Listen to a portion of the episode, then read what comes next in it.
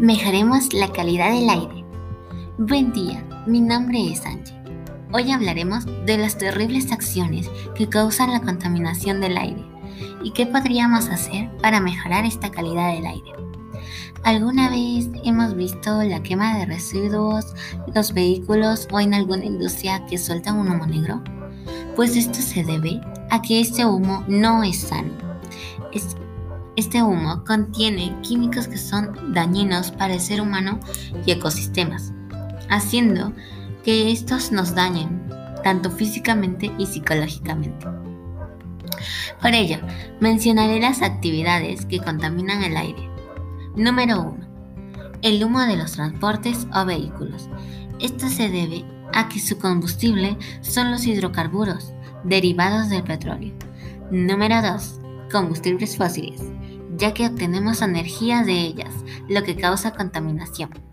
Número 3. Deforestación. Cuantas menos superficies verdes existan en el planeta, mayor será la contaminación y menor será la producción del oxígeno. 4. Pesticidas. Por sus componentes, lo que causa que las personas que utilizan pesticidas se enfermen. Número 5 al usar una especie de horno que utiliza carbón o petróleo para la creación de productos. Todas estas actividades causan enfermedades en el aparato respiratorio. Veamos cuáles son. Número 1. Cáncer al pulmón. 2. Asma. 3. Neumonía. 4. Bronquitis crónica. 5. Cardiopatía isquémica.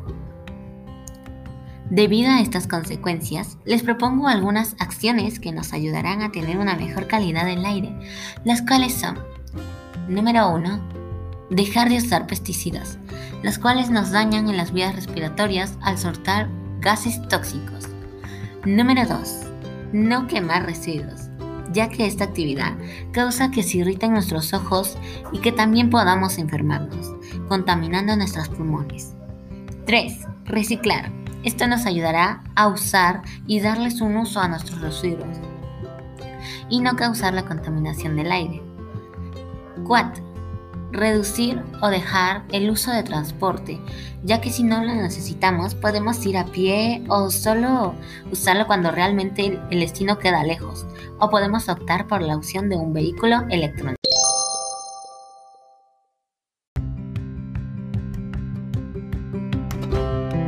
De esta manera me despido. Estas fueron mis propuestas sobre la contaminación, donde vimos las consecuencias que nos causa la contaminación del aire. Recuerde que debes practicar estas acciones para mejorar la calidad del aire. Les agradezco por estar atentos, queridos oyentes. Recuerdemos, respiremos vida.